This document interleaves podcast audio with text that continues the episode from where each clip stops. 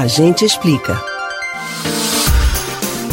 Nesta semana, a Agência Nacional de Vigilância Sanitária, Anvisa, emitiu um novo aviso que colocou mais uma vez o país em alerta. Uma investigação em curso analisa um possível primeiro caso positivo no país de Candida auris um fungo resistente a medicamentos e responsável por infecções hospitalares, que se tornou um dos mais temidos no mundo. O superfungo assusta porque ele é resistente a medicamentos e pode levar à morte de 30 a 60% dos infectados. A notícia preocupa, mas é importante ficar informado sobre essa questão. Entenda o que é supervírus, como alguém pode ser contaminado e como evitá-lo no Agente Explica de hoje.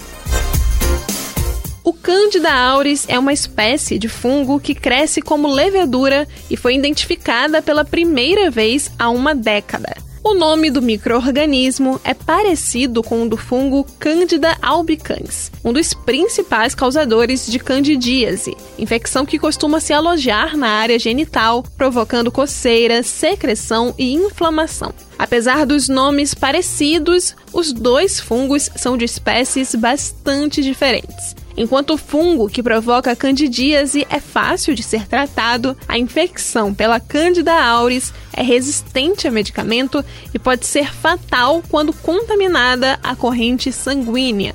Segundo a Anvisa, o modo exato de transmissão não é conhecido, mas há evidências que sugerem que o organismo pode se disseminar de pessoa para pessoa em ambientes médicos por contato com superfícies ou equipamentos contaminados.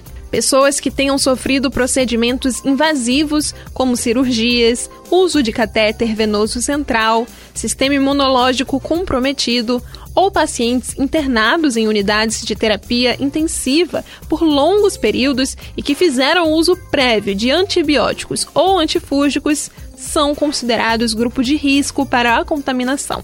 Por isso, vale a pena redobrar a atenção para a higienização domiciliar e hospitalar, ficar alerta para o possível surgimento do supervírus e não abrir mão dos cuidados básicos no combate ao novo coronavírus. Você pode ouvir novamente o conteúdo do Agente Explica no site da Rádio Jornal ou nos principais aplicativos de podcast: Spotify, Deezer, Google e Apple Podcasts. Beatriz Albuquerque para o Rádio Livre.